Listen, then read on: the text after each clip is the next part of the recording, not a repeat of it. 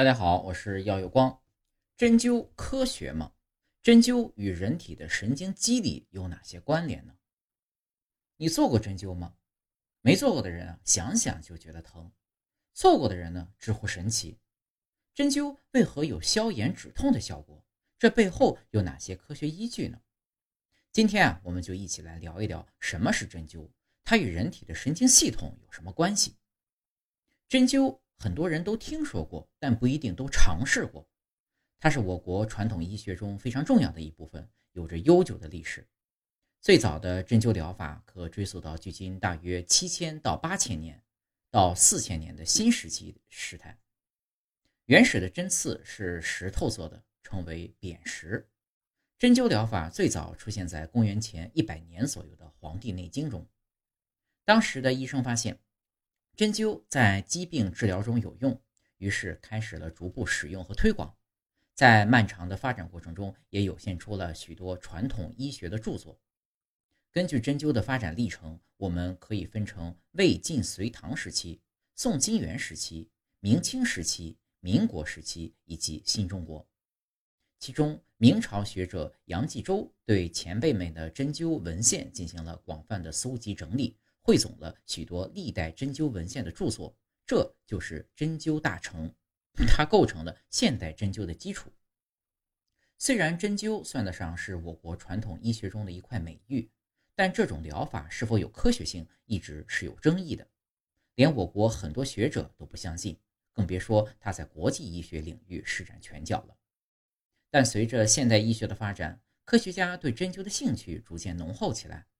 早在上世纪七十年代，科学家就发现针灸中的穴位有一定的科学性。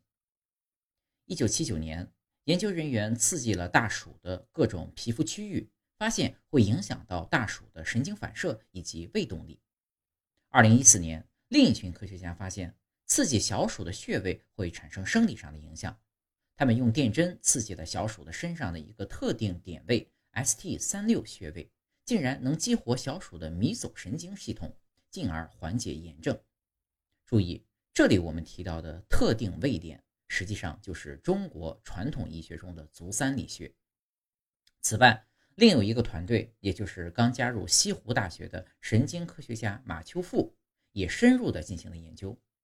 二零二零年，他们发现刺激小鼠的 ST 二五穴位和 ST 三六穴位可以应对炎症。这两个穴位对应的就是传统医学中的天枢穴和足三里穴。到这儿为止啊，科学家某种程度上证明了穴位是存在的。那么，刺激穴位为何能引发生理变化？这背后是什么原理呢？为了探究清楚针刺背后的机理，研究人员把小鼠背部的感觉神经元荧光标记上，然后经过针刺、敲除神经元等操作。发现针刺的作用与激活了这个区域的感觉神经元有关，进而激活了迷走神经、肾上腺抗炎通路，从而达到了治疗疾病的目的。神奇的是，研究人员还能根据这一类神经的分布，预测出针刺小鼠不同穴位后的抗炎效果。科学家不仅弄清了针刺背后的神经学机理，甚至一举把论文写到了预顶刊《自然》上。当然，这项研究发表出来后，公众议论纷纷。这里值得一提的是，传统的针灸跟针刺还是有些差异的。针灸是针刺疗法和艾灸疗法的统称，针刺有许多量化指标。但这项研究的结果为针灸从传统医学走向现代医学打开了一扇门。就在我国科研群体对针灸的疗效将信将疑时，美国也注意到了这个赛道。并开始暗暗发力。二零一六年十月，美国国立卫生研究院启动了一项名为“刺激外周神经减轻症状”的研究计划。这个计划名字啊看起来很复杂，但实际上核心很明确：研究刺激神经是否能减轻炎症。这与刚刚我们聊到的穴位相关的神经解剖学机理几乎不谋而合。我国科学家在得知这项计划之后，拍腿一想，这不就是针灸吗？为什么我们的传统医学还被美国抢先了？后悔之余，也在反思。